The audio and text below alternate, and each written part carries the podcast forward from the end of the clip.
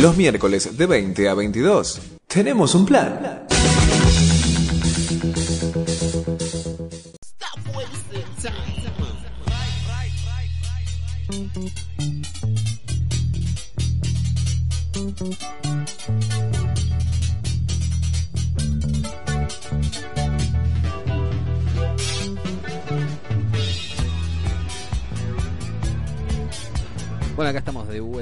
Tenemos un plan, el programa de la Asamblea de Flores, y podemos dar pie, podemos saludar al invitado del día de la fecha.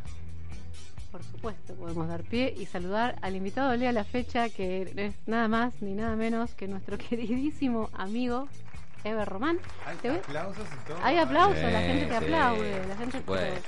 Eh, vamos a presentarlo. A Ever. Además vino Ever con Gregorio. Gregorio, con Grego. ¿Sí? Tenemos invitado e invitadito. Usted si quiere hablar puede hacerlo sin ningún problema al micrófono. Hola, Grego. Hola. A ver. Ahí, ahí, ahí. Está con una emoción. Hola. Qué bueno nuestro, Perfecto, bien. nuestro invitado niño Grego, Grego Román. Bueno, eh, vamos a hablar de, de ver, con él vamos a tener una charla de amigos, porque es uno de nuestros grandes amigos y la verdad que es una alegría que esté acá. Eh, vamos a hablar de él y de sus cositas, pero vamos a presentarlo para la gente. La si hay alguien, algún ¿quién es desprevenido que no lo conoce, si alguien no lo conoce, ¿no? si todavía quedó alguien que no conoce a este señor, vamos a presentarlo. Eber Román nació en 1981 en Paraguay. Escritor y realizador audiovisual, publicó los libros de cuentos Osobuco, Pánico al Pánico 2011 y Falsete, Arándura 2016 y las novelas Serenos en la Noche, Cachorro de Luna 2018 y Resistencia de Duin 2020. Participó también en Paisajes Experimentales de Indómita Luz, antología de nueva ficción extraña en el 2020 también. Tuvo un 2020 bastante prolífico en cuanto a publicaciones, ¿no? Tuvo una- un año pandémico bastante eh, publicadito. Y en varias antologías de relatos en América y Europa, traducido al alemán, francés, inglés, italiano y portugués, así como lo ven. Realizador de los documentales Esa Casa 2011 y Cariteros 2018. Coordinó, es una manera de decir, Ever, esto de coordinó, el mítico ciclo Literapunk en el Salón Pueyrredón. Prolífico, hiperactivo e incontinente. Tiene un par de novelas por salir. El humor, lo fantástico, lo macabro, la celebración de la absurdidad, como dijo alguien por ahí, en todo lo que escribe. Montajista freelance, tallerista audiovisuales en instituciones psiquiátricas, coordinador de talleres de escritura, caminador y observador sagaz de los paisajes conurbanos. Anduvo por todas partes, ahora vive en Buenos Aires, cree en fantasmas extraterrestres, pero le reza a Virginia Woolf, colecciona juguetes rotos, fotografías y zapatos encontrados por ahí. Y arregla cosas. Y arregla, y arregla Que cosas. es lo más Agarra importante. cosas de la calle, por ejemplo, sillas, y las arregla. Y, la- y también se hace, por ejemplo, con maderas y ladrillos, se hizo oh, una estantería. O sea, un Eh, creador. ¿se escu- ¿Se escucha lo que cuenta Grego? Sí. Agarra lo que agarra, crea cosas. Es verdad, por el reciclaje. Igual me, me identifico mucho con lo de incontinente. Incontinente. Sí, so- ahora. sos incontinente. Ah, Sí, me- tenés me- incontinencia. Me, me hago pis. Sí. Y el tiempo, la edad, esto es así. A mí me Desde antes, yo creo que va a empeorar con el Sí, sí, se dice que ya uno no retiene nada. Pero bueno. Seguimos eh, con que, que es generoso, vamos con la- seguimos adjetivándolo a ver qué introduce Grego, porque no- me da alegría y es- hasta cierto sustito me da, ¿eh? Con estas cosas que va tirando. Vamos a ver. Siempre recordemos al hijo de Pierry, ¿no? Lo que dijo en video. Siempre Aldana lo puede des- desactivar. Sí, el hijo de Pierre. Es generoso, culto, hilarante, sensible, gran conversador. Leyó más que nadie en el mundo, esto es verdad. Es una de las Ah, personas que más leyeron en el mundo, por lo menos que yo conozca. Es una bestialidad todo lo que leyó lindo. este señor. Ojalá sea cierto. Y lo comparte, además, con sabiduría, sabiduría, generosidad y mucha humildad. Dice y hace, persiste y resiste desde las coordenadas únicas de su amor al arte. Así te presentamos, Eber Román. Así te queremos, así sos. ¿Cómo estás? ¿Cómo va? Este, Eh, estoy muy contento de de haber venido porque ya había participado en el programa por teléfono y como oyente, así que no, no, el- En todos los formatos, de hecho, sí, en todos los formatos has pasado por acá. Incluso cuando fue televisión por Instagram. Sí, él Exactamente. decía- programa de tele por Instagram. El El primer tele momento, el programa de televisión de celular, más creo luego- que fue el segundo invitado de toda nuestra historia, puede nuestro ser, programa 2. Puede Sí. ser, estábamos saliendo en vivo por Instagram, que era un desastre, se cortaba cada rato, quedábamos Pero estaba muy bueno. La Pero pandemia, la bueno. pandemia nos estaba matando. Tenía otro nombre. Se llamaba Viernes, Viernes Culturales. de Viernes la Asamblea de culturales, claro. de la Como ahora son los miércoles, dijimos, bueno, vamos a cambiar. Ah, en esa época era muy emocionante, me acuerdo de la entrevista, porque estaba lo de la pandemia, había, no sé, Estábamos todos muy conmovidos. apocalíptico. Sí, ahora vamos a ir al hueso. Ahora ya, en este momento, como estamos, sentimos la muerte lejos, vamos a ir con todo. Sí, sí, sí, vamos a ir picante. Me parece que vamos a ir picante. eh, lo, lo- lo huelo. Estamos que ya como. Tampoco, viste, que, que la que superamos, que la superamos todas, ¿no? No, no, está bien, en cualquier momento otra- En otra posición.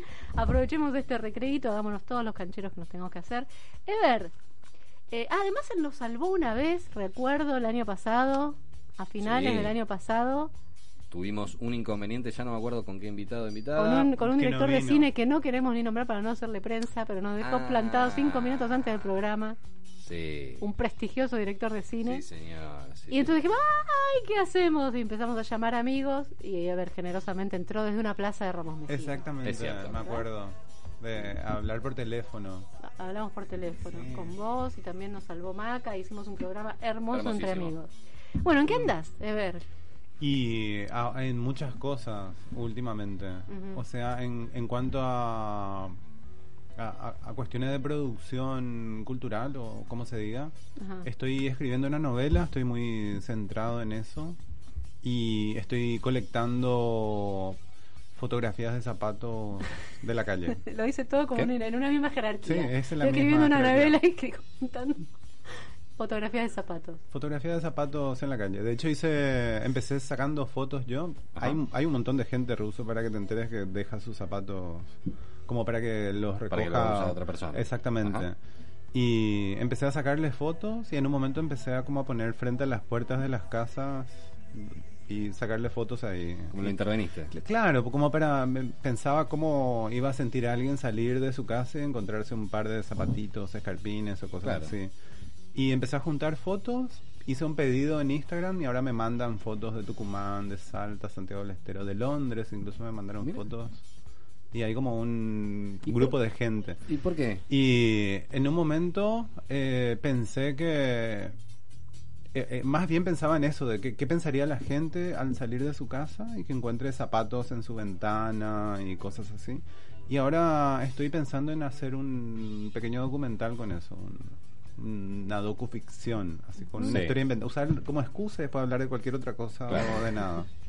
Sobre Pero ya juntando fotos. así pasos que- perdidos, ¿no? Los pasos perdidos. Mm. Eh, Gregorio es, es- es testigo de la junta de zapatos. laboral. Sí, por supuesto. Eh, ¿Quieres hablar de acá? Mi papá, mi papá tiene unos zapatos rotos. Sí, es ¿Zapatos verdad. qué? Zapatos rotos. Ah, sí. Eh, tengo un par de zapatos que... me- tengo una, un amor muy grande por los es que es zapatos. escritor, de verdad. es eso. escritor, es, la- es, es, es así. Pues Y- se llevó todo una lo- silla roto. Bueno, eso fue hoy. Y tengo unos zapatos que hablan, así, porque están rotos así y le hago Claro, el juego de que hablan. Entonces eso está invitar a- contando. a- al colifato ya mismo. porque Sí. Está, derivando la, está derivando la charla. Bueno, Eh, estoy, bien, estoy en entonces- eso ahora. Y la novela. ¿Y Son la novela? ¿Qué novela estás escribiendo? Una que se llama Neuquén. Sí, que este, pasa en Neuquén en la ciudad, en Neuquén capital. sí. Es sobre una escritora que eh, pasó el primer año de la pandemia, eh, entró en una crisis nerviosa y va a visitar a un amigo de ella y pasa ocho días haciendo turismo por Neuquén, así turismo pandémico, que no hay nadie, eh, todo está cerrado.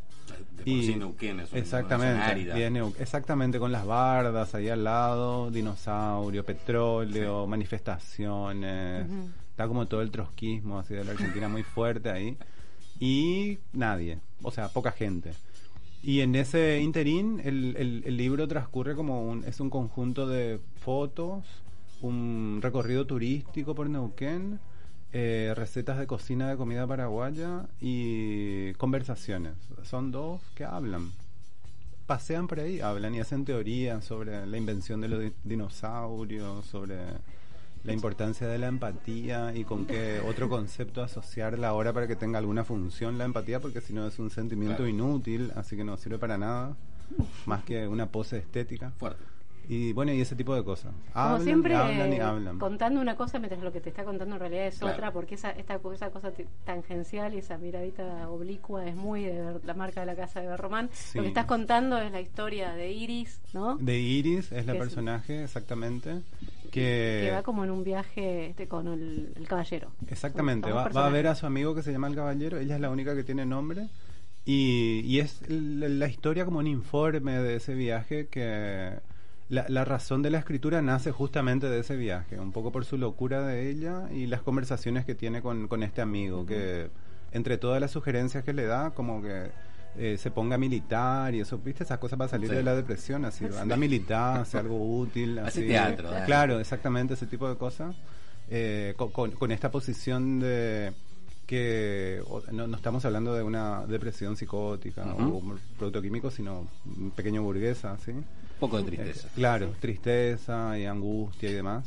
Eh, le, le aconseja un montón de cosas y en- entre esos consejos está la escritura de la novela, que escriba y ella quiere contar como la historia de su vida y le dice, no, que hable en análisis sus problemas, que cuente el paseo, el viaje en la novela. Entonces se ocupa de eso la novela.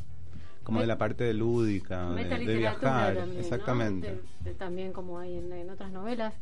Eh, bueno, Habla mucho de poesía, te va a gustar, Claro. Sí, Tienen sí, toda una teoría. Me sobre la hiciste leer poesía. alguna- algunos fragmentos en algún Mm. momento y la verdad que está buenísimo. Y lo empezaste a escribir in situ, ¿no? Ahí en, En- en exactamente. Neuquén, en un viaje tuyo. Fui a Neuquén ocho días y volví con la idea de una novela. Así para a sacarle. ah, De hecho, no había nada en Neuquén, todo cerrado. Fuimos a ver dinosaurios, estaba cerrado el museo. Claro, o sea, era como. Entonces, bueno, hagamos un libro con esto. claro.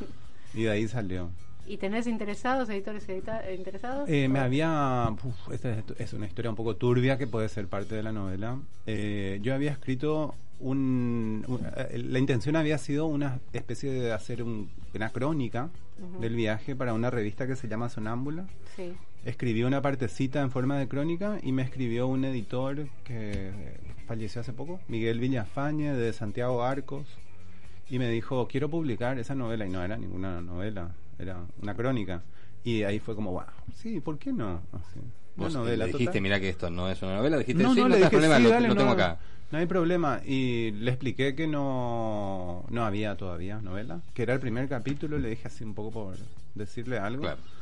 Y me dijo, dale, espero. Y pasó el tiempo y me pidió otro libro y le pasé otro libro. Pero al final no se publicó porque se murió. Y eh, te firmamos contrato y eso, eso le decía, le contaba ayer a Mara que el contrato no sirve más, ¿verdad? Si muere Una de las el partes. editor. Supongo. Pero, eh, pero no es con la editorial eh, o es personal. Ahí Eh, era el, dueño de la editorial. Claro. Claro, Como una muy mítica, así de Buenos Aires, de Puan y... mira. Bueno, Ah, sí, San de Miguel- Gambito. Santiago Arcos, sí. Ah, sí. Publicó a Fabián Casas, un montón de Claro. autores, Viña. Sí, sí, sí, que falleció hace poco. Exactamente, hace Sí, un par de sí. meses. Y, y bueno, y ahí surgió la novela. Un poco por hacer algo con el tiempo que quedaba en la pandemia, con no, como todo el mundo que se pone a hacer cosas, algunas hacían pan, ejercicio, Mucho- y mucho más escribir libros. Sí, también, novela, exactamente. Y eh, bueno, tenías ahí un gran anfitrión, ¿no? Humberto Sí, Vaz. Humberto Vázquez, es escritor también que está escuchando justamente Está el escuchando, programa. le mandamos Así un que- beso, un abrazo a Humberto. Y ahora vas a volver, ¿no? Sí, voy el 16 hasta el 30, voy un par de semanas. Y en, en ese viaje fue como después de un año el primer encuentro con un grupo de gente. Tuve una noche con 10 personas y fue una Claro, experiencia perturbadora, apenas sali- racia. saliendo, claro, Sí, había pandemia, pepas y todo, así, alcohol, de todo. Fue como muy intenso. Claro. Y entonces ahora vuelvo y voy a dar un par de días de taller ahí sobre autocorrección de novela. Sí, de hecho lo teníamos para, para justamente como planes eh, a futuro para ir armando. Eh, es, es efectivamente en Neuquén esto. En Neuquén, sí, Neuquén Capital. Bien, bien. Y es autocorrección de novela. Exactamente. Es como ponerte a corregir tu novela. ¿Cómo, Básicamente ¿Y eso. cómo es eso?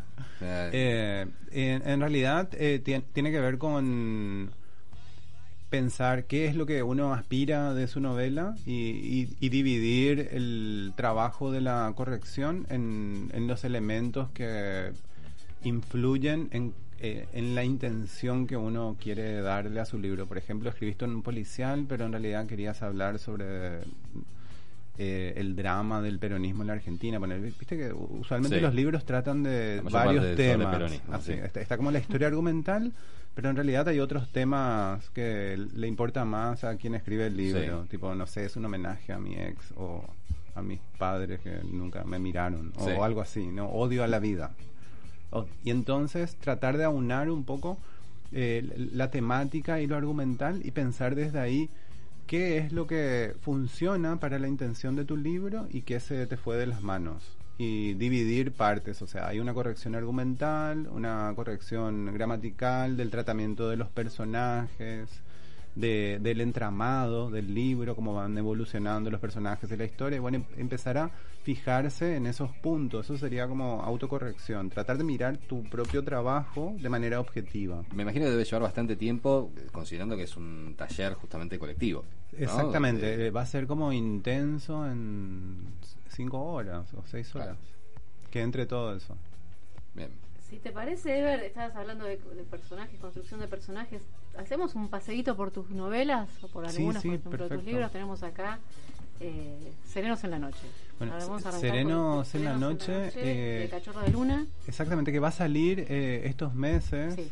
Va a salir por Indómita Luz, que es una editorial de acá de Buenos Aires. Se va a reeditar porque salió en Rosario. Amerita muchísimo la reedición, es un librazo. Ruso, si después querés, te, te lo dejo. Vale. Eh, Indómita Luz, que es también la misma editorial que. De eh, paisajes, de experimentales. experimentales, que es la Exactamente. Y, ahora está de- publicando como literatura fantástica, contemporánea. con- Sí. Mm. Y este, y este en concreto, eh, Paisajes Experimentales, es la recopilación, está como antologado- antologador. Juan Matio. Juan Matio. Eh, es sobre nuevos modos de la ficción, mezclando el New Wave se llama, Sí. pero es como fantasmas, monstruos, Sí, ciencia sí. ficción, como mezcla de géneros. La verdad yo no tengo idea qué exactamente es New Wave, pero me invitaron a raíz de un cuento que había salido hace un montón de años y ahí conocí a la editorial y Matio había leído la novela, hizo un proyecto para esta editorial que es como novelas New Wave y ahí me enteré que la novelita que se había publicado era New Wave. Así que, Sí, y claro. ahí compartís con otros autores. Eh, no, el libro Quique sale Ferrari. solo. Eh, No, sí, era- están Quique Ferrari, Flor Canosa, es de los nombres que sé, sí. que van a Eh, salir Laura ahora. Pon- Laura ¿Quién? Ponce, me parece. Claudia Ponce, sí, gente que hace como ciencia ficción sí, más específica. Sí. Es Y- un, un gran libro eh, que recomendamos también. Este, Bueno. Juan Matio. Y Juan es un genio y es un, un gran- gran, gran, lector. ¿no? Y- Sí, es- es un libro bastante- de antología este, es, es bastante De todo. Hace, ahora está haciendo un taller sobre Joyce. El, Sí. el libro es de hace un montón de años, tiene como 10, 11 años por ahí. Sí. Y es una, una comedia sobre fantasmas y la dictadura argentina. Básicamente. Estás hablando Papá, ahora de me Serenos, gusta. De Serenos en ah, la está Noche. bien, estás hablando de Serenos en la Noche. Sí. Ok. Bueno, Así como suena. tal Eh, así como suena, porque bien, cero respeto por todo. Sí. ¿no? Sí, bien, no, excelente. no, eres absolutamente Claro. irreverente. Y. Claro, pero tiene un trasfondo bastante serio también. Ujú. Y, y bueno, ese es el libro. Ahora, es la historia de un par de albañiles que se encuentran eh, un fantasma en la casa que están reconstruyendo y se van enterando de la historia del, de las fantasmas, en este caso que se llama Claro. Amelia, que le cuenta su trajín por dictaduras argentinas desde los 50 hasta los La 80. última. Hace como un recorrido, sí. Me lo llevo. ¿eh? Muy interesante, muy interesante el, el vínculo que voy a también. comprar la, la- la nueva edición. Pero Sí, sí, sí, sí, no, y el vínculo los- entre los personajes y Eh, bueno. eh, sí, es como a, la- a la vez de esto de comedia macabra, también hay como el- la solidaridad de los trabajadores. Claro. El humor y lo macabro siempre presentes Mm. en, la, en la obra de, de, de Ebert. Te está Y- contando una cosa absolutamente solidaridad sí, es Entre verdad. los trabajadores, la. Pero de repente te encontrás, no sabes si asustarte o, o matarte o morir de risa o las dos cosas a la vez. Es un gran generador de climas también. Es un gran, describís muy bien, siempre te lo digo. Las tormentas. Sí, es que una obsesión que tiene, eh, pero tenés un motivo, ¿no? Describe muy bien la previa de las tormentas, el clima, est- esta densidad cuando se va condensando la, Ajá, torbe- la tormenta. Cada eh, vez que también en todos puedo tus textos meto. metes- pero ¿por qué? Porque lo extraño mucho, era algo muy particular de Asunción, que las tormentas se sienten un montón. Antes se apaga como el viento eh, la ciudad se hunde en un pozo así de calor, las nubes bajan así, viste, a la altura de la nariz Sí. y de repente ex- estalla todo. Está, ya explota todo. Y hay, hay bastantes tormentas, o sea, no es algo Claro, tan... es algo corriente. Sí, es como otra tormenta. Y la- así y- no es, wow, viene una Claro. tormenta. No, y la tormenta es como un personaje más en, Sí, tus historias, ¿no? Cuando ves que lo geográfico, lo climatológico pasa a formar parte no de la locación, sino de, de- de- de- es- es un personaje Es- más. claro, es un actor. Es, es un actor más. Y O sea, a- yo, yo, yo creo mucho en esto de, de escribir los libros como eh, de acuerdo al, al momento que se está viviendo. Miro mucho alrededor, tipo qué hay, y a partir de ahí. Me acuerdo que Serenos en la Noche, desde el 2011, habían salido varias novelas sobre la dictadura. Y entonces, ¿por qué no una... ¿Por qué no escribo una novela sobre la dictadura? Todo el mundo lo hace. Así. Lo, lo, así. mencionás como, claro, pero lo menciona como si fuese con una facilidad. Es que tiene una ¿no? facilidad. Una cosa de, bueno, ahí Es que estamos, tiene una- no hay tiene- ningún problema. Pero espera, hay, hay algo de, de- hay algo de, de lo, de lo buscado, digamos, que a la cual le pones método. Decir, bueno, Eh, que cada nuevo libro es como empezar de vuelta para mí. Así como no sé lo que es la literatura y vuelve a arrancar. De nuevo, totalmente. Entonces no se parecen mucho entre sí los libros. Sí, parece que no fueras metódico, pero lo recontra sos. O sea, parece Mm. como que todo le fluyera, porque es verdad, Claro. porque tiene e- ese, ese talento y esa visceralidad también, pero tiene un método y una dedicación y un sentarse a poner y eh, a ponerse a escribir y bueno, en Sí, realidad no. sí, tiene, tiene muchísimo método, muchísima estructura. Eh, leerlo es darse, es darse cuenta de eso. Y, hab- y hablando de esto, de, lo, de Y lo locaciones, último es resistencia. resistencia, que ahí está el Chaco. Exactamente, a- el Chaco argentino. Es, es de un personaje que hace una caminata desde Asunción hasta Resistencia y después se escapa de Resistencia. Y es como la descripción de todo el viaje. Y, y en el viaje le ocurren muchas cosas. Eh, usé como base las novelas eh, del siglo de oro español, que tienen como la, la picaresca. picaresca, Exactamente, la- la- como base la picaresca con esto de lo episódico y los capítulos. Y estructuré a partir de ahí el libro. Y es como un viaje. Eh, no sé qué sería. Es que Entre filosófico, Sí, cómico. es que, pero, pero vos ves los vasos comunicantes, ¿no? Entre un libro y el otro. La cuestión del caminador, Del viaje. del viaje, del que Mm. ca- va caminando, como vos vas caminando por las calles conurbanas del Sí. oeste, ¿no? Hay alguien que camina y va descubriendo. Pero además, este personaje. Además los yo hice ese esa caminata, hice, Sí. hice la caminata de Asunción a Salta. Desde Asunción hasta Salta. Sí, 1500, 1600 kilómetros. ¿Cuándo hiciste esa caminata? 2004.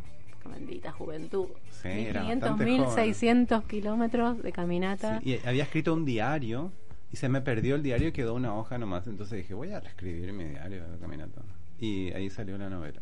El personaje que nombras, este de Dubigis, que es absolutamente amoral, indolente, él sigue para adelante y no sabe si odiarlo o estúpido, eh. simpatizar, ¿no? Tonto, eh, sí. Es bastante tonto. Así como... Es un tonto. Sí, pero vos como autor me parece que tenés esa decisión también de no, ju- no juzgar a tus personajes, ¿no? Sí, pero en este caso era como Es se como- basaba mucho en mí, entonces ¿qué, qué va a ser? No. ¿Inteligente o...?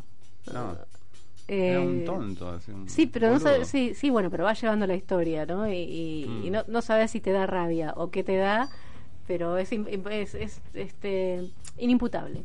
Digamos que es inimputable. ¿Y por qué, por qué fue la decisión de que sea un personaje de esta forma? El, el- el libro fue como llevándolo hacia ese lugar. Y la verdad que no tengo idea. Lo escribí de, de madrugada cuando Gregorio tenía... ¿Cuánto tenías vos, Gregorio? ¿Cómo sabe? Iván? Meses. ¿Qué año era? 2015 por ahí. Vos naciste en Tenía el- meses. Meses, sí, meses tenía. Entonces era el tiempo en que él dormía y ponerme a escribir de madrugada y tenía mucho sueño, me acuerdo. Claro. Y ponía cualquier cosa, o sea, llegaba un momento para cumplir como un plazo Claro. y, y de ahí. Pero sí, sí tengo como un pensamiento de lo que es la literatura. En, en, en Resistencia y en Serenos está como lo formal, me importa mucho como la forma de los textos y como tratar de pensar alternativas a, a la literatura de una manera un poco intelectual, o sea, fría, a- como un aparato para que sirve para muchas cosas, entre ellas contar historias y dentro de las historias hacer pensamiento, eh, generar ideas. Y, y Es como un lugar, un- pienso en la literatura. Es un Claro. lugar donde Un puedes formato meter de un cosas. ensayo, digamos. Puedes meter cosas ahí. Claro. Sí, y el, y el espacio para lo candente o lo, lo sanguíneo lo reservás Entra ahí. todo ahí. Sí, pero sobre todo a la, a la- a la cuestión espacial, ¿no? Chaco, Mm. la descripción que haces del Chaco. ¿Cómo es el Chaco de tu historia? Este, El Chaco, el Chaco de resistencia. Y es. es El Chaco que contás. Es bastante árido, se parece mucho al lejano oeste de las películas norteamericanas, al menos en el libro. Me pasaba algo también que tenía como hacer una un libro que trate de mostrar exactamente cómo era el Chaco argentino y no me iba a alcanzar, entonces usé, está lleno de clichés, usé Mm. muchas muchas imágenes de las películas del oeste, de dibujitos animados y demás, como para ahorrarme descripciones. sí. Entonces hay el, el- este cursor, este la bola esa de pasto, Sí, Claro. sí, sí. vuela, así. Pues, Había, cu- caminando lo vi, sí, había. Estaba. Y le metía todo eso, y animales que hablan y eso, hay como de todo un poco. Y a la vez hay un- una historia paralela que, que ya aparece en Serenos en la Noche, que es tratar de llevar como al extremo eso que supuestamente no se puede hacer en literatura, que tiene que ver con la deformidad. Eh, Los textos suelen ser armónicos, de hecho en los talleres se aspira mucho a, a- a esta intención de la armonía total del texto. Y en Serenos, por ejemplo, hay un hay diálogos cortitos, así de dos líneas, conversan dos personajes, después de repente habla uno y habla por 16 páginas, así una frase Claro. larga. Y entra una historia que se incrusta en la novela que no tiene nada que ver, así la de- deforma. De- literalmente se trata de, de deformar. Y en Resistencia hay una comparación que hace el narrador, la voz narradora, eh, la compara con un cuento y de repente nace otro, otra novela que se va comiendo la historia. Y tratar de jugar un poco con esto de la forma que no que supuestamente no se debe hacer en literatura, que, en realidad es como lo clásico, o sea, es volver a la literatura hasta el nacimiento del realismo, que no tenía columna Claro, vertebral. claro. Pero es- eso no es, eh, perdón, eh, pero Sí, sí. digo, no, no tiene que ver un poco también con esto, digo, eh, con el montajismo, digo, donde uno Sí. agarra una historia lineal y después la puedo cortar, volver para atrás, meter, cambiar, digamos. eh, No, no hay algo de eso en, en el laburo de montajista también. Sí, y, y también tiene que ver, sí, hay mucho de laburo de montajista y empujar un poco que un personaje secundario se coma 40 Claro. minutos de tu película sin que tenga nada que ver con la película. Así, tipo. Claro. Sí, y, y además es esta cosa de que se, se desdibujan los límites, ¿no? Se les dibujan Exactamente. los, los- los géneros, hay una hibridez genérica en todo lo que escribís. Y pensaba también en el, en el Chaco como cuestión espacial también en la que se desdibuja la, la, La, frontera, la, idea de ¿no? frontera es... Exactamente. sí. Es la, la idea de frontera es lo que aparece mucho en Resistencia, como lo trans, así estar como en el Claro. medio, la, la frontera como un lugar entre géneros literarios y también con las nacionalidades. De hecho, el, el personaje va cuando entra, viene, viene de Asunción y cuando entra a la Argentina es como que ve a todo el mundo como extranjeros, todos los extranjeros le quieren hacer alguna traición y descubre de repente que él es el extranjero, así como, epa, así como estoy viendo todo al revés, o sea, soy yo el que tiene que cagar a todos. No, es así. tremendo, claro. es tremendo. Y, y ese tipo de descubrimientos, como no saber. Y la otra historia paralela es de un soprano, que no hay sopranos varones, sino son mujeres, ¿viste? Y que ta- tiene un problema idiomático, no habla castellano. Entonces cada vez que habla la gente repite sus palabras, sus sonidos y se caga de risa. Así, y se termina perdiendo en el conurbano bonaerense. e intenta volver. Entonces esas cosas como la, la pérdida de la localidad hasta la propia lengua, la pérdida del idioma y, y termina perdiendo el cuerpo incluso. ¿Y, y, cómo laburás vos la cuestión lingüística? ¿no? Vos sos me- sí. paraguayo, este, Ah. traes esta, bueno, la, la, la multiplicidad de lenguas que hay en el, en el territorio donde Sí, naciste. guaraní, Y lo- y- castellano, portugués, alemán, sí, todo mezclado. eso. Sí, De sí. la región de donde soy, que es del Chaco de Paraguay. Y la verdad es que me, me- eh, eh, te, te ha- te hace ver como pensar en, en otras lenguas, te hace ver el castellano como Claro. de una manera muy particular. Me, me interesa mucho la, la literatura, o sea, la escritura literaria, pensando en que es específica, que no tiene nada que ver con la realidad o con el habla cotidiana sino que las frases en los textos usualmente se estructuran como para hablar para la literatura, en el mundo de la literatura. Entonces, acepto la artificialidad de la escritura. O sea, es como que me, me aferro a ella y voy por ahí. No tiene nada que ver con la vida. Así es. Ese es el extrañamiento, ¿no? Exactamente, es el extrañamiento que va produciendo cosas por el simple la- por la simple concatenación de frases. Y pienso más desde ahí. Bien, tenemos, tenemos algunos mensajes. Ah, Tenemos mensajes, sí. mensajes. Señores y señores, eh, nos tenemos que ir a un corte como corresponde. Queremos recordar que estamos hablando con Ever Román, escritor, poeta, eh, cineasta, ¿qué más? Poeta no sé, poeta sí. Poeta sí. de Ay, alma, no escribo poemas, no, pero no, me no escribe encanta. poeta, pero poema, pero lo nombramos. Pero es no hay poeta. poesía dentro de los libros. ¿Eh? No hay poeta. Te voy a No es escribir poeta, no, poemas. no, no. Es un poeta. Papá no es un poeta. Muy bien. no es un poeta entonces, es listo. un poeta. Escritor, cineasta. Cineasta. papá es escritor, no poeta. Perfecto. Ya, ya está. Quedó claro. Eh, pueden comunicarse con nosotros al 11 57 58 29 62 11 57 58 29 62 nos mandan mail, audio, mail no, perdón, mensaje, audio, WhatsApp, lo que quieran. El señor nos escriben a través de Instagram que tenemos unos saluditos que luego de eh, esta breve pausa los leemos. ¿Te parece? Charlamos un ratito más con Ever. Ah, ok. ¿Vale?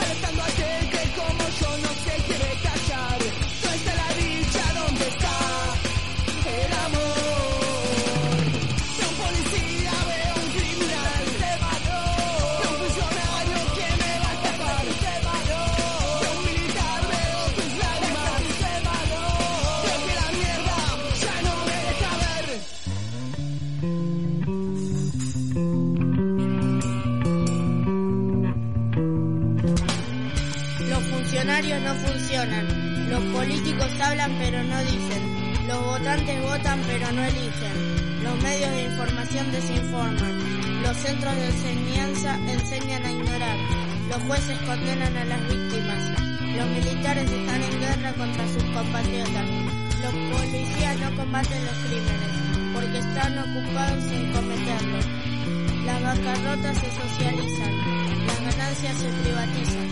Es más libre el dinero que la gente. La gente está al servicio de las cosas.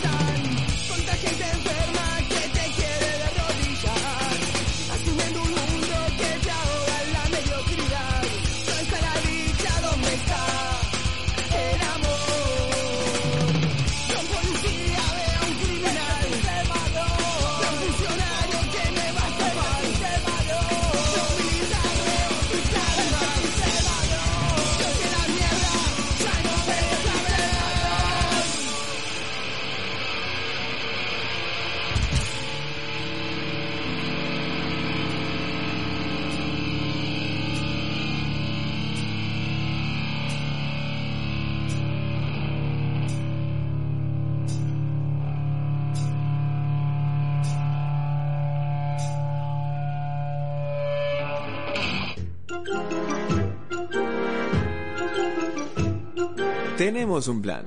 Comunicate al 11 57 58 29 62.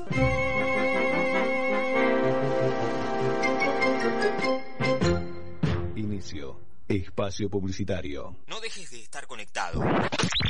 EQ Radio en Facebook, en Instagram, en Twitter. Búscanos con EQ Radio. Divertite, conectate, conoce todo eso y más. Por EQ Radio. Dale aire a tus ideas.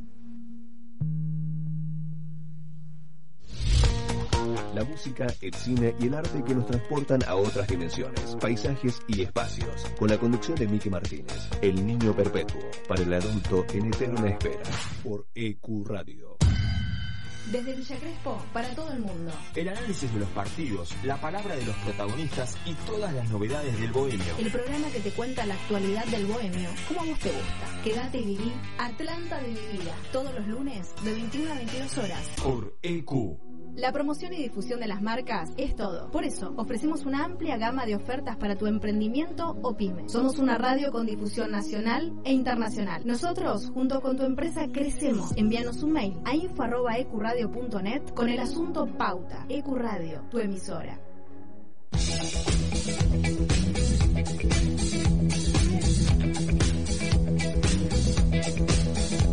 Los miércoles de 20 a 22. Tenemos un plan. Los viernes de 17 a 19 horas a la hora del mate. Let Me In te espera con la mejor compañía de la mano de Ezequiel. Prendete a la radio. Te presentamos un mundo nuevo en la radio online. EQ no solo es una emisora, es parte de vos, es tu emisora. Dale aire a tus ideas. Ahora también tu podcast puede escucharse en nuestra programación. Consultanos enviando un mail a info.ecuradio.net y haz escuchar tu programa. EQ, dale aire a tus ideas. Contacto 3972 5561 aire arroba ecuradio.net Facebook Ecuradio Face Twitter Ecuradio.net EQ Radio, tu emisora. Espacio publicitario. En la Asamblea de Flores tenemos un plan.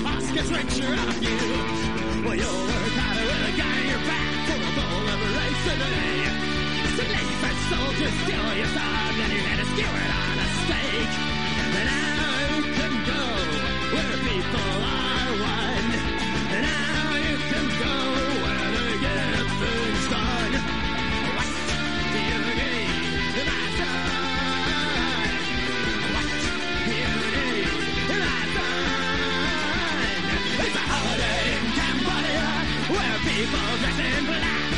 It's a holiday in Cambodia where your kids have to grow.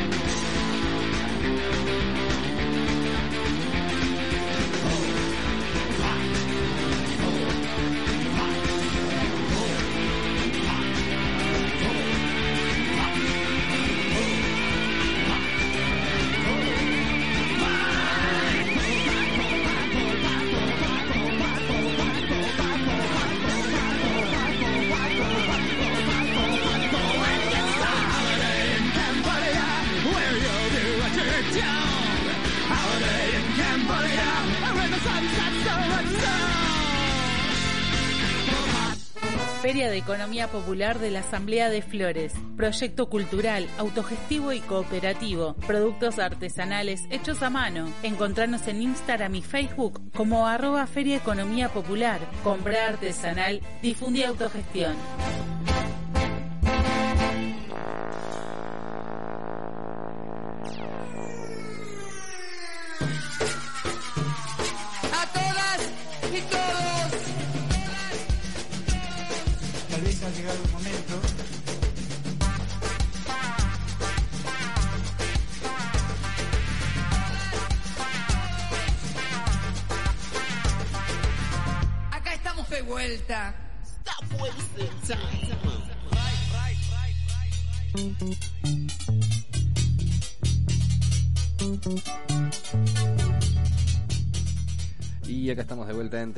Plan, el programa de la Asamblea de Flores. Vamos a continuar charlando con eh, Ever Román, que no es poeta. No es poeta. claro. Quedó bastante claro. El grito punky de mi papá no es poeta está. queda grabado. Y con Gregorio. Y con. Gregorio, por supuesto. Por Sí, supuesto señor. que nos va a quedar ese grabado para siempre. Dice, mi papá no es poeta.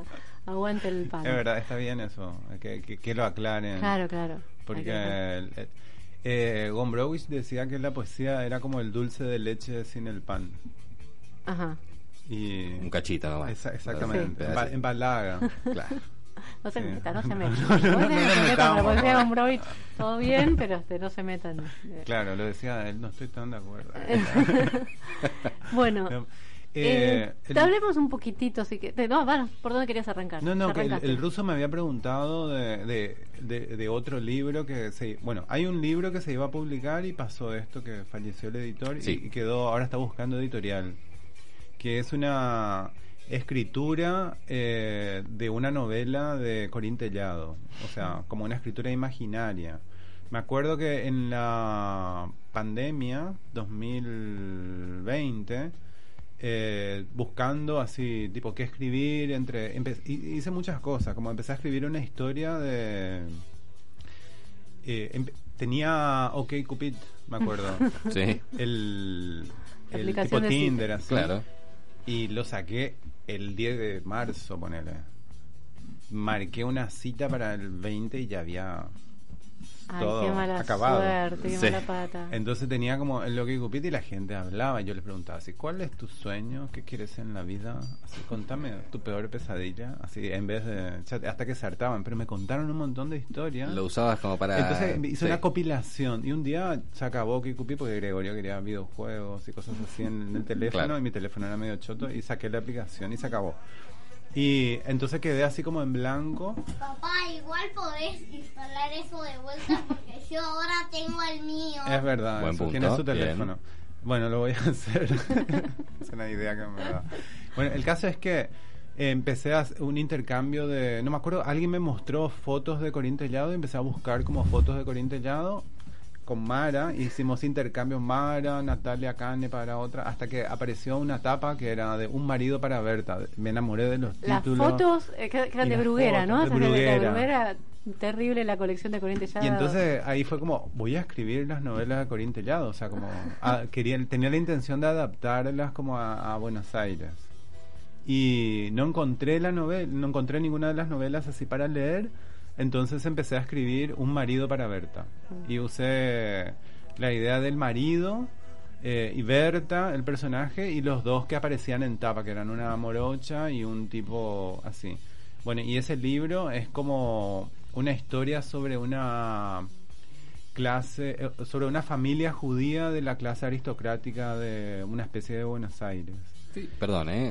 En el medio Es me, dieron curiosidad y quería ver cómo eran las tapas de Corín son. Los títulos. Léete un título random así y son, la- son tremendos. otro que yo quería escribir El destino después, manda. El destino manda. El destino manda. Tu pasado me condena. Ese es como. Tu pasado me, condena, es, es genial. Es, genial ese, ese, ese Son desplazamiento. ¿Qué, qué son? Eh, ¿Son novelas de los 50 para, Sí, para de los de 50 casa? para arriba, exactamente. Pero además una de las escritoras más prolíficas de la historia, Cinco junto con Agatha, con. Agatha Christie, 5.000 libros, más o menos. Es una y, y- y- barbaridad. y se vendía cuando en, en la época que vender un bestseller era vender, vender 50.000 libros, Sí. una tirada, una locura total. La primera tirada de 50.000 sacaba. Sí, sí, sí, sí, una Sí. locura absoluta. Sí, súper vayan a ver, eh, vayan a buscar las, tapas de es Son la maravilla y los Sí. títulos. Y empezamos a, a boludear, me acuerdo, mandándonos fotos y tapas de Corintellado. Y él, de todo lo que Inventamos para cualquiera de los portales, el lo común de los portales es una boludez, es de él, sac- él saca una historia o una. Eh, esperen, antes de antes de continuar, si no la producción va a eh, entrar con armas a, a este Sí. recinto, tenemos que decir que tenemos algunos mensajes de José Suriano que nos manda un saludo, le mandamos un abrazo muy grande y le agradecemos por estar escuchando o viendo quizás tal vez. Ah, no está viendo porque este, Sí, sabe- están acá en el por vivo Instagram. de Instagram. Eh, lo tenemos a, Mario Giordano que nos dice abrazo grande amigos, eh, siempre muy interesante la gente que traen. Gracias por estar, un genio, Qué un genio. genio. Mario, Sí. ojalá lo podamos tener acá, a vivo. Y es más, después tenemos, yo esto no lo sé leer. Ah, bueno, tenemos, eh, a ver, ¿cómo, cómo te lee un emoji? Mil, eh, ah, emoji carita con corazón, ojitos de corazón. Ojitos de corazón, never. Está bien. Mira eh, Emilio. Emilio, mira. Tenemos- Eh, vaso. Vaso, sí. También mi, eh, mi vaso dice el poeta del zapato callejero. y Sopapea a Borges. Sopapea a Borges, exactamente. Porque otra que Pierre Menard, ¿no? Bien. Así, Eh, y bueno, y así salen los libros, como eh, hay, hay gente que tiene muchas ideas y yo casi no tengo ninguna, entonces me agarro cualquiera, así. Hagamos esto y bueno, vamos para lo- hagamos un libro de cualquier cosa, literalmente de cualquier No, no es que cosa. no tiene ideas. No, no es que no tiene ideas. No vayas a menos. Lo Tenés un montón de Por ideas. ejemplo, lo de Corín Tellado que te, contábamos. te agarras un disparador y a partir de ahí no paras de generar Sí, un yacimiento cualquier- generador de ideas. Cualquier idea, si la Claro. primera que venga.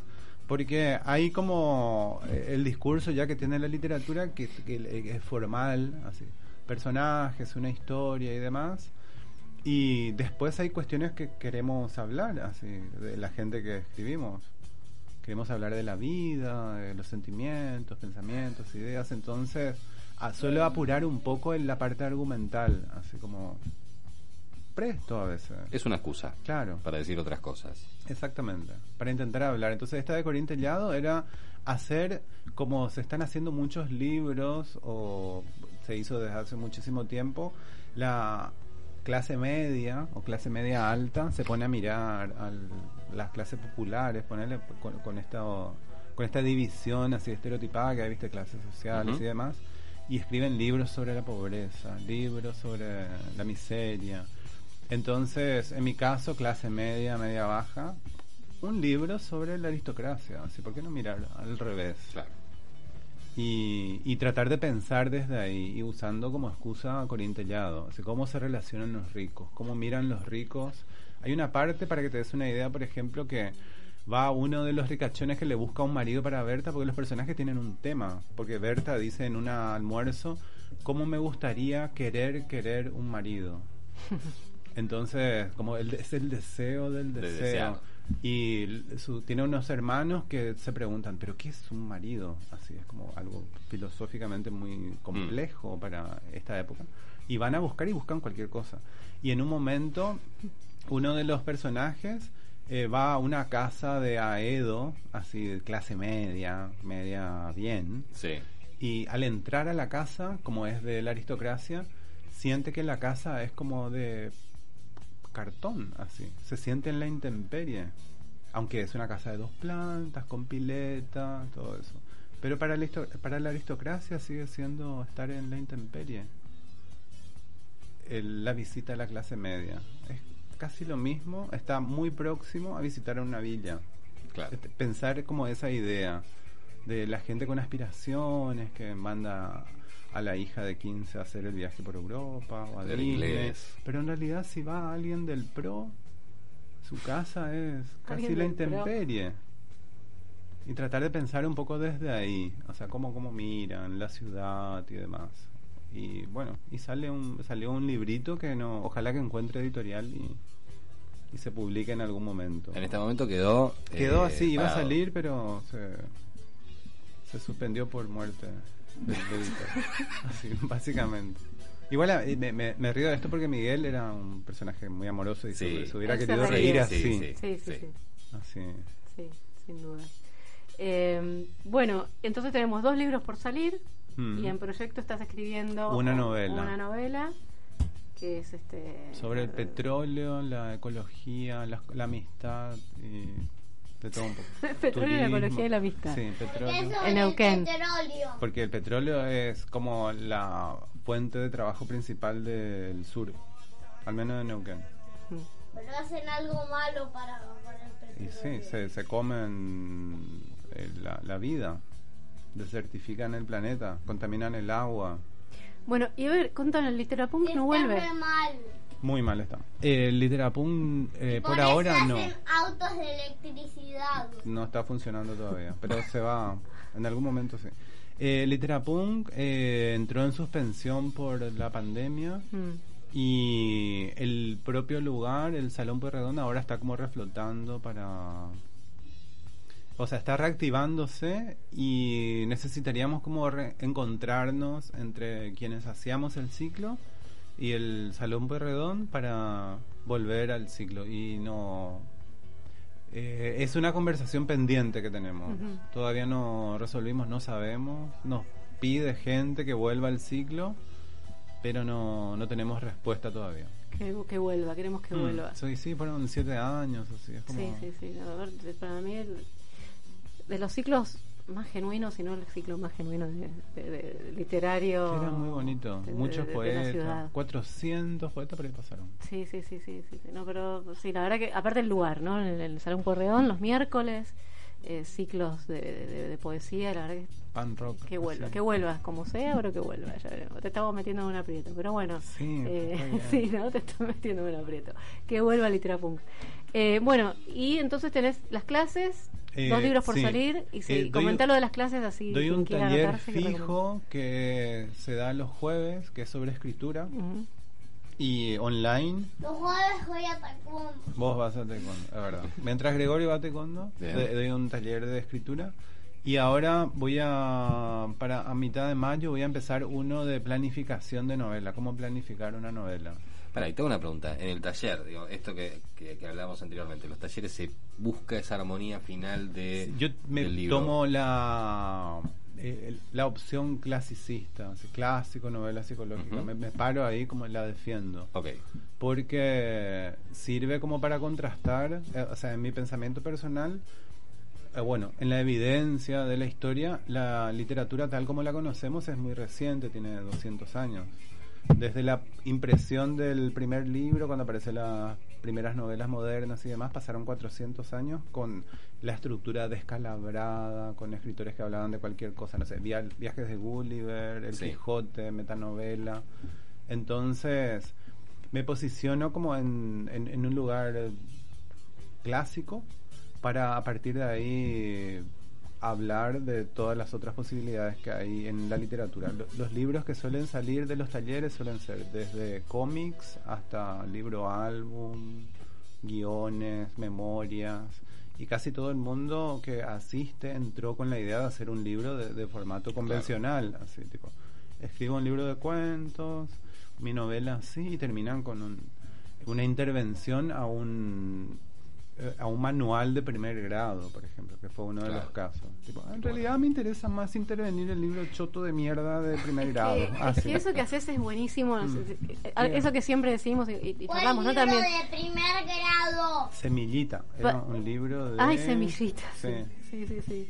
Partir de lo clásico y de la estructura clásica, siempre. Tengo siete años. Sí, es verdad. Vamos a hacerte una entrevista a vos después. 3 de febrero.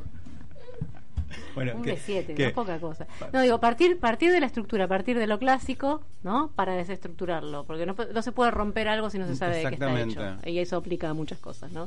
Mm. Para romper algo se tiene que saber de qué, de qué se está hecho. Eh, se reniega muchísimo de lo clásico en todo, ¿no? En poesía también, y yo siempre defiendo muchísimo la poesía amo. clásica como un eje vertebral desde el cual después puedes descalabrarte todo lo que quieras, pero si arrancás ya descalabrado sin conocer qué es lo que estás descalabrando, si Mm. Suele te ser deconstruís sin Es- saber sí. qué era lo que había construido, en serio, no, este, no, Mm. no, no tenés, no tenés pie, no haces pie. Eh, y entonces, sí, claro, no hay mejor manera que salirse eh, de, la línea que haber pasado por la línea, ¿no? Y me parece que es buenísimo en ese sentido la propuesta de los talleres de Ever, Mm. que además son abiertos. Sí, ha- hay eh, por lo menos una o dos clases Sí. podés asistir libre, tipo entrar y estar en un par de clases. Son los jueves de 18 a 21. Y ver de qué se trata. claro. ¿Y dónde se hace? Eh, online. eh, Ah, mira. Sí. Ah, mira qué bueno. Así que podés entrar y conocer y ahí te prendés si te gusta y si no, mm, nos saludás, nos visitás cada tanto y está bien. o Ah, sea. mira qué interesante. Voy a pasar. Sí, voy a pasar.